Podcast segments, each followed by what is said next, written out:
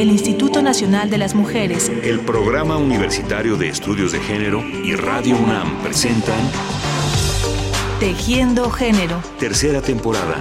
Porque solo a través de la equidad podremos construir una sociedad más, justa.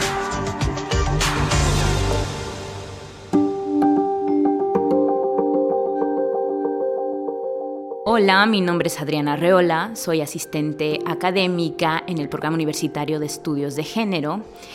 Y bueno, mi pensamiento sobre el feminismo a 100 años. Es que ojalá que dentro, dentro de 100 años el feminismo ya no tenga razón de ser, pero eso solo significaría que el feminismo ha alcanzado todo lo que se ha propuesto, es decir, eh, haber alcanzado la equidad, la justicia, la igualdad, el bienestar para todas las mujeres y no solo para ellas, sino para toda la humanidad.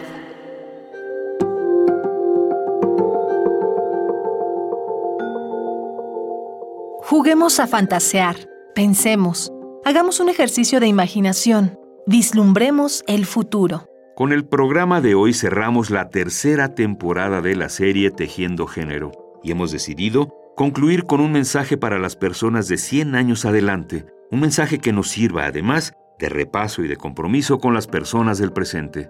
Hoy nos proyectaremos al año 2115 y a través de varias voces intentaremos imaginar qué estará ocurriendo en ese futuro no tan lejano. ¿Qué habrán logrado las luchas por la igualdad de género?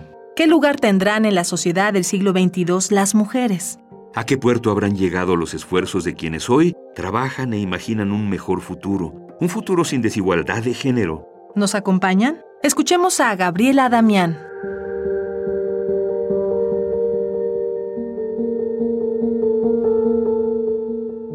Hola, personas del año 2115. Estamos en Ciudad Universitaria, estamos en la UNAM, es un día soleado. Eh, bueno, ese es el día de hoy y para nosotros el día de hoy es un día más de trabajo en la lucha por la equidad de género.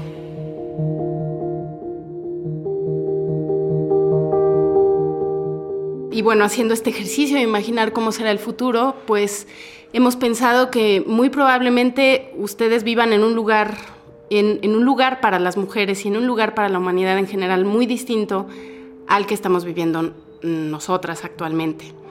Eh, mi deseo es que la violencia que azota México en, en, estos años que nosotras vivimos, pues ya no esté, que ustedes ya no les toque todo lo que nosotros estamos viviendo actualmente, que ya no haya más feminicidios, por ejemplo, que hayamos hecho nuestro trabajo lo suficientemente bien como para que las mujeres tengan más espacios eh, abiertos para ellas, más posiciones de autoridad, que su voz pueda escucharse sin prejuicios.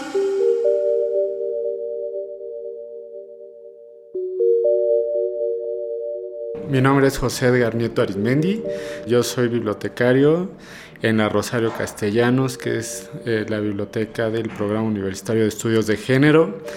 Y pues bueno, a todos nuestros amigos que nos escuchan este, 100 años en el futuro, deseamos que la sociedad en la que estén sea igualitaria, equitativa, en donde las mujeres y los hombres tengan el mismo espacio. Finalmente, eh, me gustaría que las cuestiones de género fueran como parte del pasado y que si hay una biblioteca en ese momento que tenga que ver con estos temas, sea solamente de corte histórico, rememorando lo que no, no debió haber sido.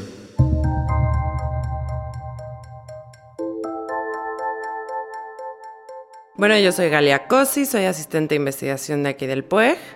Y bueno, a las personas del 2115 les digo, me gusta pensar que ya no existe el feminismo y que ya no es necesario porque todos somos considerados como seres humanos, más allá de nuestros géneros, y eso no va a provocar ninguna desigualdad.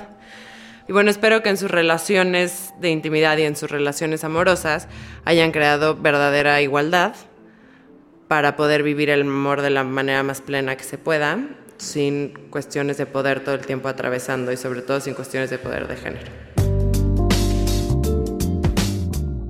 Hola, muy buenas tardes. Yo soy Sinue David, eh, estoy eh, a cargo del, Departamento de Cómputo del PUEG y quiero mandar un saludo a toda la gente del 2115.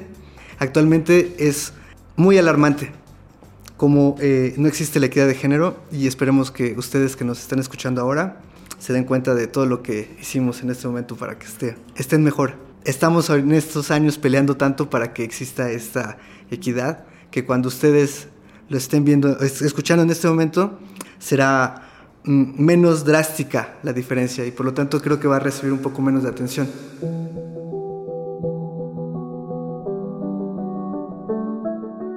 También me gustaría pensar que para ese momento habremos superado en ese momento el Estado que en un futuro tengamos formas nuevas de organizaciones políticas y sociales que no solo estén basadas en paradigmas androcéntricos y masculinistas, o sea, no solo estén eh, basadas en los deseos, expectativas, necesidades de los hombres, sino que incorporen otro tipo de racionalidades basadas en saberes, experiencias, emociones, o sea, en realidad en otras contribuciones de grupos distintos, como el de las mujeres, ¿no?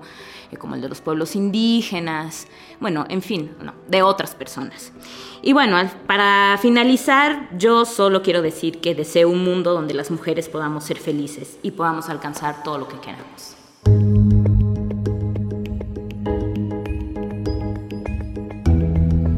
Nombre es Carla Cervantes, soy egresada de la Escuela Nacional de Trabajo Social y tengo 23 años. Este es un saludo para las personas del 2115 y quiero decirles que no dejemos de luchar. En el 2015 no lo hemos dejado de hacer. Los hombres y mujeres debemos ser iguales. Y si algún día tienen miedo o duda, recuerden que siempre existe alguien que nos apoyará, nosotros y nosotras mismas.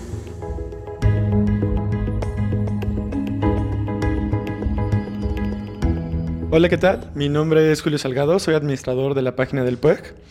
Y bueno, ¿cómo veo el feminismo dentro de 100 años? O sea, en el 2115. Bueno, pues yo veo que para el 2115 ya no existe el feminismo. El feminismo ahora es parte de la historia. Ya no hay género, se rompieron los esquemas, la repartición de estructuras sexuales se rompe. Ya no son suficientes las letras LGBTTI porque la diversidad aumenta para que al final seamos lo que siempre hemos sido, somos personas con emociones.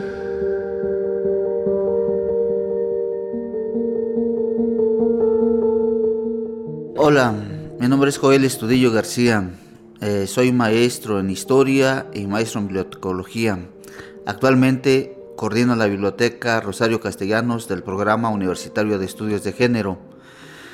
Me he encontrado con bastante bibliografía sobre feminismo y en realidad a mí me gustó empezar a leer los inicios del feminismo en nuestro país. Tuve una gran inquietud por saber que la mujer eh, actualmente permanece en un estado de inferioridad ante las estructuras sociales en las que nos encontramos comparadas con el hombre.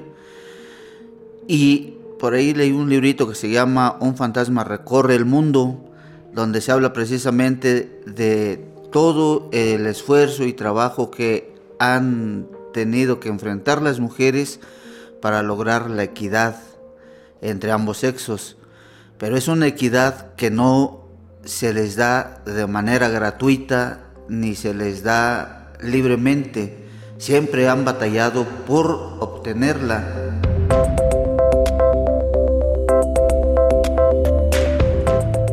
Este ejercicio de imaginación que estamos haciendo hoy para viajar al futuro también nos abre una ventana para mirar al pasado y verlo desde la lupa de nuestro presente.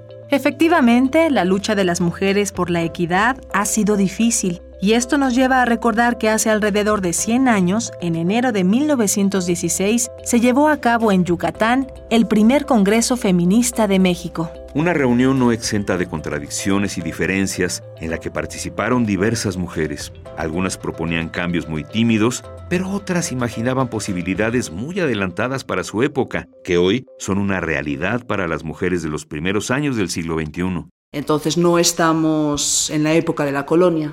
Es decir, que hay cosas que podemos hacer que sí hacen cambios. Y hacen cambios desde luego en lo micropolítico, pero hay que ser un poco también más ambiciosas por buenas razones. Creo que también hacen cambios más en lo macro.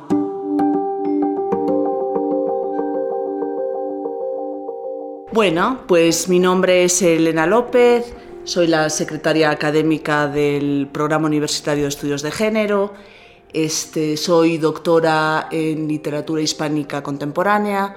Me interesan cosas que tienen que ver con feminismo, este, cultura y memoria.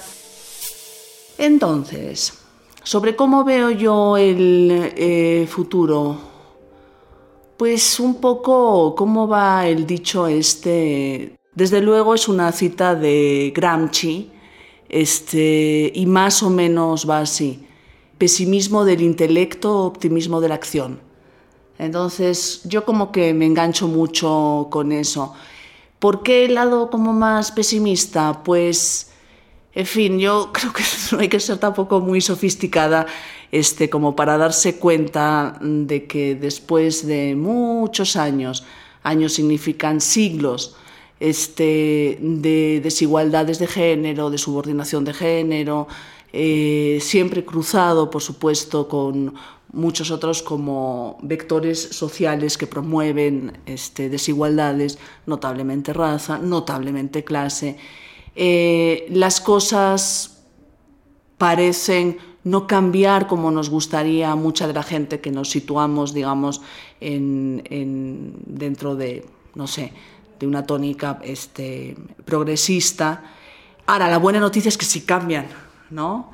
Hmm, sí me gustaría creer eh, que ha logrado cosas. Entonces, por eso digo que eh, moderadamente pesimista en el sentido de que los cambios que nos gustaría son cambios muy lentos, este, como muy localizados y que no tienen la, digamos, como la amplitud que nos gustaría a muchas de nosotras, ¿no? O muchas veces incluso no tienen, digamos, la dimensión transgresora o de subversión que a muchas de nosotras nos gustaría. Pero las cosas se mueven.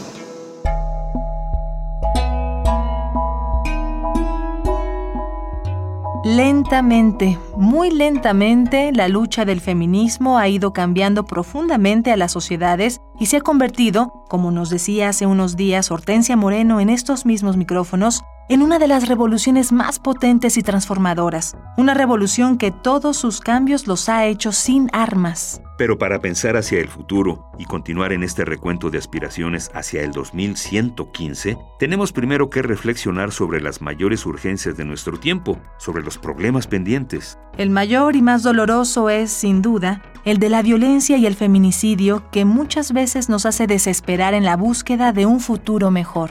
Hola, em, me llamo Frida, Frida Esquivel, em, soy estudiante, soy mujer y hay una gran diferencia entre cómo me gustaría que, que fuera la situación de las mujeres en 100 años y cómo creo que va a ser. Me gustaría ser optimista em, al respecto, pero siento que no puedo serlo tanto.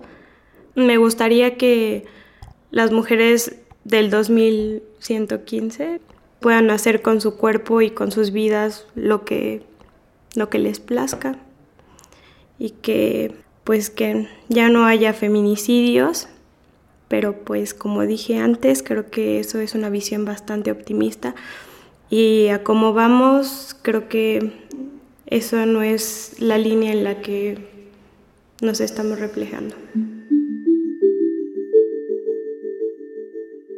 Hola, yo soy Fernanda, estudio la carrera de estudios latinoamericanos.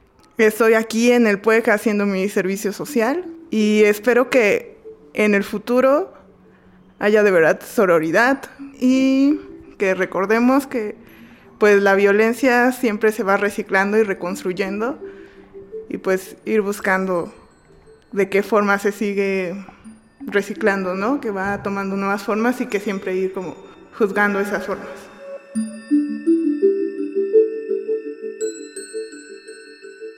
Otro tema muy grande es como el, pues el individualismo y es muy importante que podamos recuperar pues el espíritu colectivo. Justamente en 2115 sean capaces de ver que este individualismo lo llevamos arrastrando desde hace muchísimos años y no solamente nos nos impide actuar de cierta manera, sino del simple hecho de pensarnos a nosotros mismos de una manera que resulta muy limitante y que, que, no, que no nos permite como avanzar como sociedad.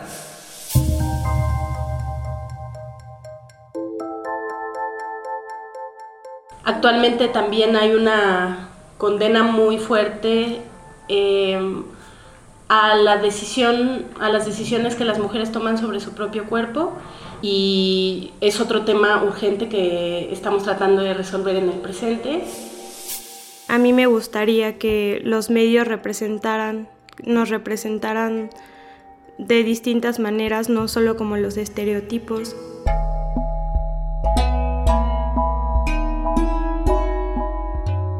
tenemos que romper con este deber ser de las mujeres sobre la maternidad?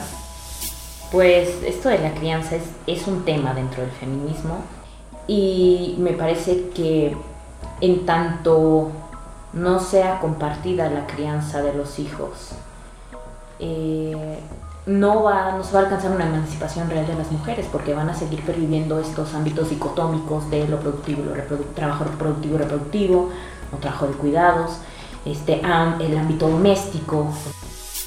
Desfeminizar el trabajo doméstico, ¿no? Hacer, por ejemplo, que en lugar de que sean siempre las mujeres pobres las que lleven a cabo este trabajo para que las mujeres de una posición más desahogada puedan desarrollarse, a lo mejor vamos a alcanzar un momento en el que ya no va a estar feminizado y no sé, a lo mejor los estudiantes que necesiten dinero son los que se van a dedicar a hacer las labores domésticas de quienes no puedan, ¿no? O a lo mejor todos nos vamos a ser responsables de limpiar nuestro propio cuchitril. Tenemos que reconfigurar la imagen del padre, de, una paternidad eh, cercana, emocional, sobre todo, responsable, Ojalá se hayan organizado para cambiar también como sujetos históricos, para cambiar y disfrutar más de sus emociones, de la vida, de todo. Ojalá se hayan organizado para, eh, para vivir una vida más plena y para colaborar en la lucha por una humanidad más justa.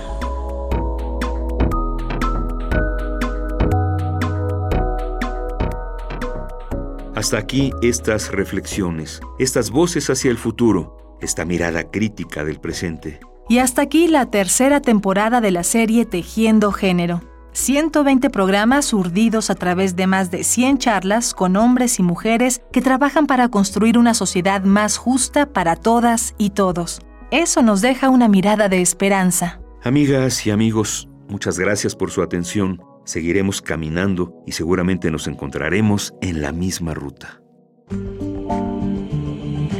El Instituto Nacional de las Mujeres, el Programa Universitario de Estudios de Género y Radio UNAM presentaron Tejiendo Género. Tercera temporada. Porque solo a través de la equidad podremos construir una sociedad más, justa.